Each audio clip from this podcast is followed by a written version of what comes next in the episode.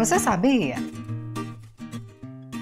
O Evangelho de Lucas é a primeira parte da chamada obra lucana, que compreende o Evangelho e o livro de Atos dos Apóstolos.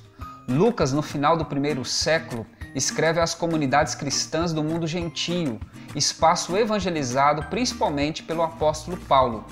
Essas comunidades viviam um esfriamento da expectativa escatológica e estavam cansadas de viver a vontade de Deus no seu dia a dia.